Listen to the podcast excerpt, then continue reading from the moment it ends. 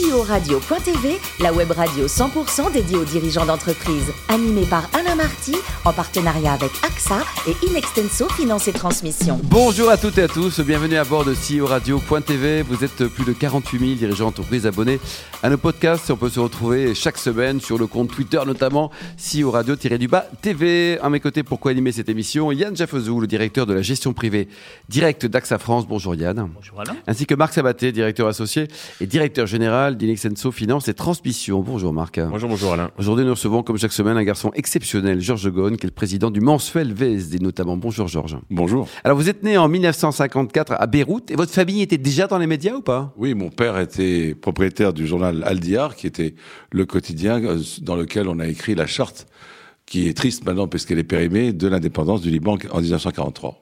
Alors je vais vous donner quelques noms de magazines, de titres, hein, et vous, vous allez me donner un souvenir. Si je vous dis la, la Côte des Fossés. Côte des Fossés, euh, des locaux désuets, 42 Notre-Dame des Victoires, une imprimerie incroyable qui était en dessous et on perçait le béton des, des sous-sols pour faire passer les bobines de papier. Les ouvriers du livre qui travaillaient 500 kilos, donc euh, des rouleaux et des bobines dans ces couloirs euh, étroits. Je change la moquette, on fait des réunions, il n'y a qu'une seule de réunion, c'est tout petit, mon bureau. Je leur demande d'enlever leurs chaussures avant de faire les réunions. Et donc ils étaient en état de faiblesse, évidemment, quand ils chez moi. Et le directeur général de la CGT à l'époque, euh, Monsieur Lancry, quand il voit ça, il dit mais comment vous n'êtes pas à la mosquée chez Monsieur Ghost? Donc faites-moi le plaisir de trouver une autre salle de réunion. La Tribune. La Tribune, c'était la fusion entre deux titres. La première, en France, puisque nous sommes gaulois, comme chacun sait, donc il y a une multiplication de petits titres qui se ressemblaient, qui avaient tous le même, la même une, qui était BNP, AXA, rien ne va plus, ou, ou- etc. Et euh, il y avait la Tribune, la Côte des Fossés, la GFI à l'époque, et évidemment les Échos et les, et les feuilles roses du, du Figaro en quotidien. Seul pays au monde où on, a- on avait quatre euh, quotidiens. C'est la France, monsieur Georges. C'était la France, et oui, cher ami. Les autres n'en ont qu'un seul. Euh, les États-Unis, Wall Street Journal, je vous cite pas, enfin vous savez tous, Financial Times en Angleterre, etc., etc. Et j'ai pas connu la fusion des titres, mais 25 000 abonnés qui étaient toutes les banques françaises et les assurances, bien sûr, euh, qui étaient abonnés à la cote, et la Tribune qui avait 45 000. Et cette fusion a donné un, un quotidien qui est monté à 78 000 euh, euh, abonnés et acheteurs. Quand vous l'avez vendu? Je l'ai vendu en 93, à- 93. à Bernard Arnault. La GFI fait très bon souvenir. Le souvenir euh, où nous avons décidé de faire un, un- un journal hors norme, puisqu'il était déjà à 4000 francs de l'époque d'abonnement. Je l'ai monté à 6000. L'abonnement était à 6 000 francs. Et j'ai monté à 6000 parce que c'était un quotidien destiné uniquement aux, aux patrons. Aux gens riches. Aux gens, non, aux patrons. Patron. Et donc, euh, on a fait le slogan Soyez le premier à savoir. Et on a imprimé sur les mêmes billets que les Pascal, c'est-à-dire les billets 5, de 500 francs français. Voilà, donc ça, le crissement était le même pour ces patrons-là. Le nouvel économiste Le nouvel économiste, c'était euh, audacieux, euh, un dépôt de bilan d'Henri Nidam, qui avait fait 50 millions de pertes cette année-là sur 55 millions de chiffre d'affaires, en francs. en francs français, on était en 96, 200 millions de passifs quand même, et je préconise le quinzomadaire, c'est-à-dire que je, je supprime deux deux, donc deux, deux numéros, ce que j'ai fait ensuite plus tardivement avec le VSD, la même chose, j'ai supprimé trois numéros sur quatre, sur, sur, euh, par mois, et donc ça a permis de redresser, on a fait 26 millions de pertes en année 2, 6 millions en année, euh, en année 1, pardon, 2, 6 millions, et enfin l'équilibre, et je l'ai vendu à un des, des, des fondateurs du groupe Accor. Alors, une de vos aventures euh, actuelles avouables, Georges, VSD. Donc, vous l'avez racheté, c'était dans un grand groupe euh, allemand? Oui, il était du groupe Bertelsmann, euh, enfin, Prisma. Euh, je ne pensais pas qu'il était en si mauvais état. On a mis malheureusement 15 mois. C'était créé quand, Georges C'était créé en 77 par Maurice Siegel, votre confrère qui était à la radio. Il était à Europe 1, et il a fait un petit éditorial qui a déplu à Giscard d'Estaing. Et donc, comme à l'époque on appelait le ministre de la Culture, on virait le, le patron d'Europe, il s'est retrouvé à la porte et avec ses indemnités, il a fondé VSD, qui était très novateur parce qu'on commençait les week-ends, les maisons à la campagne, euh, la route de Deauville que vous connaissez, etc. Et donc, euh, euh, ça a été le premier journal et c'est monté très vite à 500, 600 000 exemplaires, avec dans l'ADN le Dakar, le sport euh, extrême, le, le, le ton un peu ironique, le premier à faire un reportage sur le, le, le trône de Bokassa, dans- sur lequel qui a été expédié donc à Bangui, et le journaliste s'était fait photographier sur le trône d'honneur. Et aujourd'hui, donc VSD, donc il était VSD, tombé, euh, bon, VSD, compliqué. bon, la situation financière était il y a compliquée. 300 000 euros de pertes mensuelles Ouais. à redresser, et nous venons de sortir du rouge. Nous, depuis janvier 20, on, on a flirté avec l'équilibre et nous allons faire maintenant le plan de sortie, de continuation. On est sauvé. Combien de personnes lisent euh, VSD chaque, euh, chaque, chaque mois Écoutez, euh, il n'y a pas de. On, on est à peu Une près estimation, en tout cas. 600 à 700 000. 600 à 700 000. Euh, Yann, vous êtes abonné, j'espère Pas encore. Il faut s'abonner tout Il a de suite, là. Il a 45, l'âge. 70 ans. Oui, c'est ça. Vous êtes revenu à la presse en 2018 avec VSD. Est-ce que c'était une opportunité ou une vraie volonté de revenir dans ce domaine après vos expériences dans l'hôtellerie, la cosmétique? C'était une vraie volonté. Je me suis rendu compte, j'ai fait plusieurs offres. J'ai euh, offert pour, au groupe Lagardère en 2015, même Nice Matin, j'étais candidat bien avant Niel. J'avais compris qu'il fallait. Et chaque fois, on me disait, mais vous, Vous y croyez à la presse euh, locale, régionale, Georges? Oui, c'est très important parce que finalement, si vous leur coupez le tuyau à ces gens qui sont dans les villages, euh, dans les coins de France, comme Nice Matin par exemple, c'est les trois régions les plus riches en fait de France. Hein, la région de Nice euh, jusqu'à Monaco, puis le Var un peu moins riche, Marseille étant le record de France de- du RMI. Mais c'était intéressant parce que si vous leur coupez leur, journal, ils, sont sans rien. Ils sont asphyxiés comme des poissons hors de l'eau. Donc euh, il y a 150 000 abonnés qui reçoivent tous les jours ce journal. Certains montent à 500, 600, 700 000 comme Ouest France. C'est crucial. C'est pour ça que Niel a compris et s'est intéressé à la presse euh, régionale. Yann? Vous avez réussi, après votre reprise, euh, à rendre VSD rentable, Oui. ce qui était un exploit dans cette période où, où l'ensemble de la presse papier souffre. Quelle a été votre, euh, votre recette miracle? Du bon sens. Je suis juste génial. Mais non, ah, du bon sens, pardon. Non, non, pas du tout. Du bon sens. Je sais pas. Peut-être qu'on est génial en France quand on a du bon sens, parce que je, je pense que la France entière en manque hein, quand Bonne on fait bon, les événements actuels. Tout simplement déjà en réduisant la, euh, la fréquence, comme j'avais fait pour le Nouvel Oui, donc on est passé d'hebdo à mensuel. Voilà, mensuel, et, et aussi offrir de la qualité. On peut pas voler le lecteur. Et ce qui est étonnant, c'est que finalement, il y a des abonnés qui sont abonnés mensuels. Donc, ils sont en prélèvement carte bleue. Ils payent 10 euros pour quatre numéros pas. Aujourd'hui, je, je les ai pas arrêtés. Eh ben, ils continuent. Ils payent 10 euros pour un, un seul numéro qui coûte 5,50. Faut pas leur dire. Hein. Faut pas Je leur dis, voilà. Si ils- au radio.tv, ils le n'écoutez savent, ils sont pas idiots, ils savent qu'ils sont prélevés. Parce que euh, finalement, ils sont très attachés à la lecture papier. Yann Oui, enfin, est-ce que vous pensez qu'on pourrait lancer le magazine FSS, qui est Friday, Saturday, Sunday En d'autres termes, est-ce que vous pensez que VSD peut s'exporter? Il s'est déjà exporté. C'est une formule du week-end qui finalement a fleuri. Euh, Dans tous les suppléments magazines, les Anglais sont les premiers à avoir fait des, et les Américains des suppléments magnifiques et très épais. Finalement, la lecture des journaux, c'est très peu la semaine et vous aurez un Ouais. très copieux fin de semaine. Et vous pensez que C'est une tendance qui, qui s'accentue, d'avoir Oui. plus de, Oui. de lecture Oui, oui, week-end et... On ira plus long parce que sur le net, on écrit court. On n'a pas le temps, donc on, on snap. La semaine sur le net. Et, et la semaine, Et puis le week-end. sont Et il y a pas des photos qui sont pas belles encore, même si on a de la HD et tout sur un smartphone.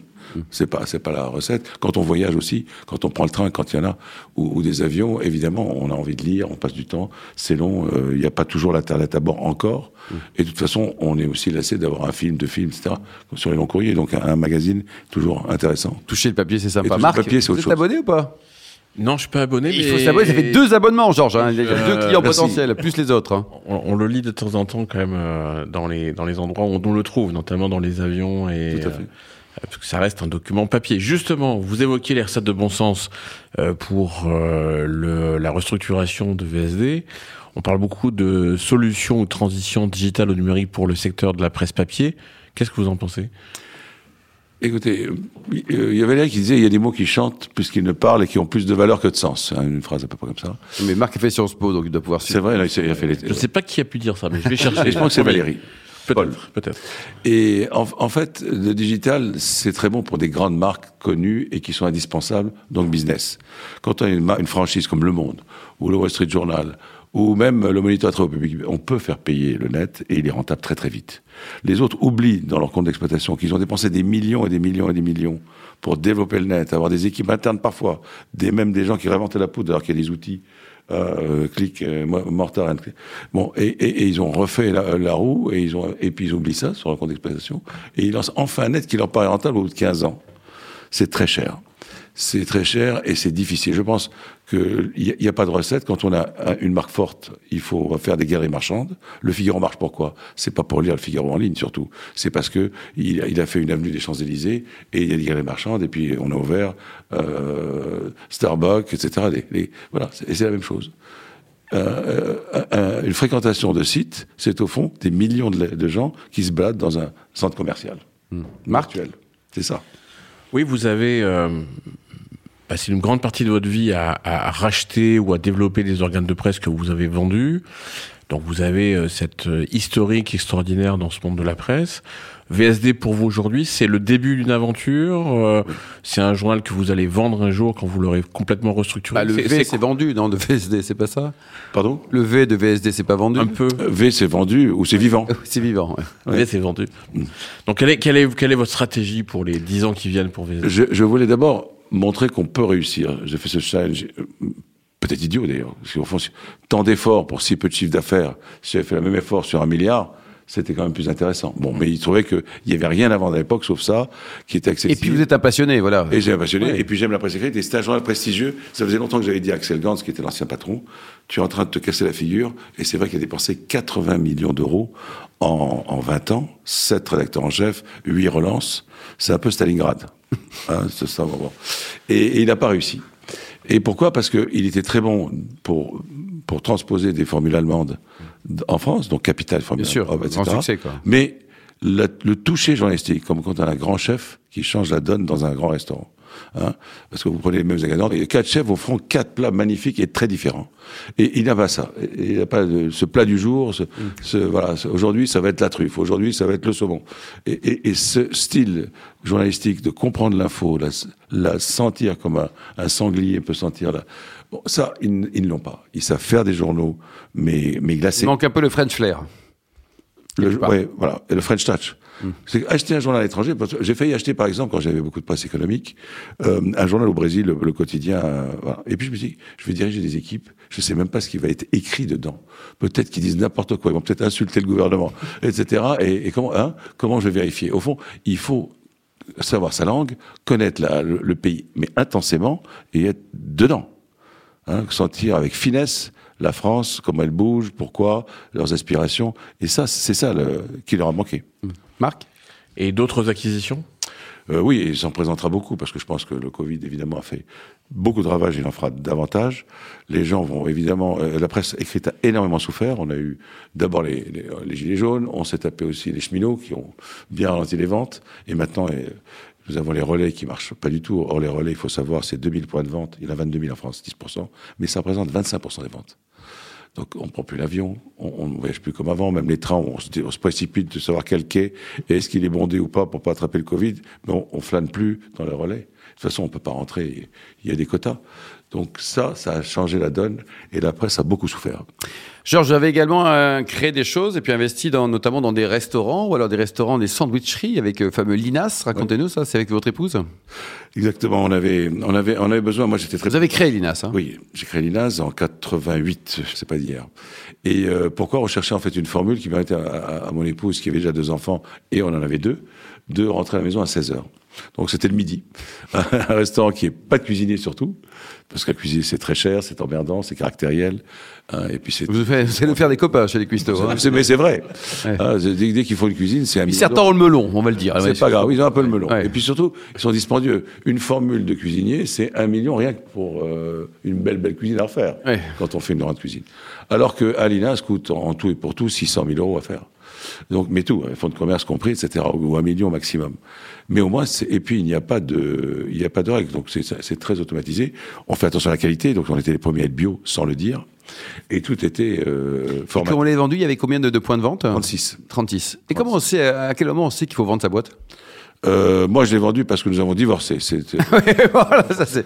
Oui, ça, ça Euh, peut arriver. quoi. C'est un baromètre business c'est très important. C'est une intelligence qu'ont certains chefs d'entreprise qui ont su toujours, et j'étais toujours impressionné, Mm. je suis pas sûr de l'avoir, parce qu'on est très attachés à nos boîtes, nous petits patrons PME. Donc sans le divorce, vous l'auriez- Alors le divorce est un, est un fait, Ouais. voilà, mais c'est trop tôt.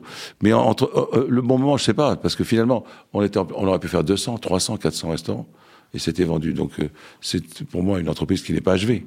Hmm. Euh, et c'est dommage. On vend une entreprise quand elle a atteint un point, un point d'épanouissement, avec un petit peu d'espérance pour le futur, qui va se dire, moi, je vais faire mieux. Hum. Georges, dites-nous, le, le plus beau métier du monde, c'est journaliste, entrepreneur, architecte ou cinéaste? Euh, les trois à la fois. Quand on est patron de presse, on est un peu architecte quand on Ouais. redessine ses journaux, au fond. Parce qu'un journal, c'est un peu comme euh, une organisation d'un intérieur, une villa ou un appartement. Il faut que le lecteur trouve vite la cuisine, enfin, ouais, que ce soit bien rangé et automatique. Le problème des journaux, c'est que souvent ils sont confus, ils pensent pas à des choses simples comme ça. Il faut ensuite être entrepreneur. Ben oui, c'est beaucoup d'entreprises. hein. Un, un- un journal, quel qu'il soit, c'est beaucoup d'efforts du patron qui doit s'impliquer. Et les groupes, euh, je constate, quand ils empilent les managements, ils font des, des résultats très médiocres par rapport au chiffre d'affaires. Hein, tous les grands journaux français devraient gagner, mais au moins 20 à 30 d'IBDA. Ils ne le font jamais. Pourquoi? Parce que il y a des empilements de vieilles habitudes, ils ne se remettent pas en question. Ils se disent, bah, et si on faisait différemment? Et si on, on fait plus simple? Et finalement, les- les- la presse française est la moins rentable du monde. Quand on regarde Et pourtant, avec un système de, de distribution des journaux qui est. et qui en plus euh, coopératif, mais, mais, mais qui est désuet. C'est la loi Bichat. Pourquoi? Parce que C'est un peu la mafia, tout ça ou pas? C'est une mafia étatico-syndicaliste. Très bien, vous assumez les propos là. hein. Oui.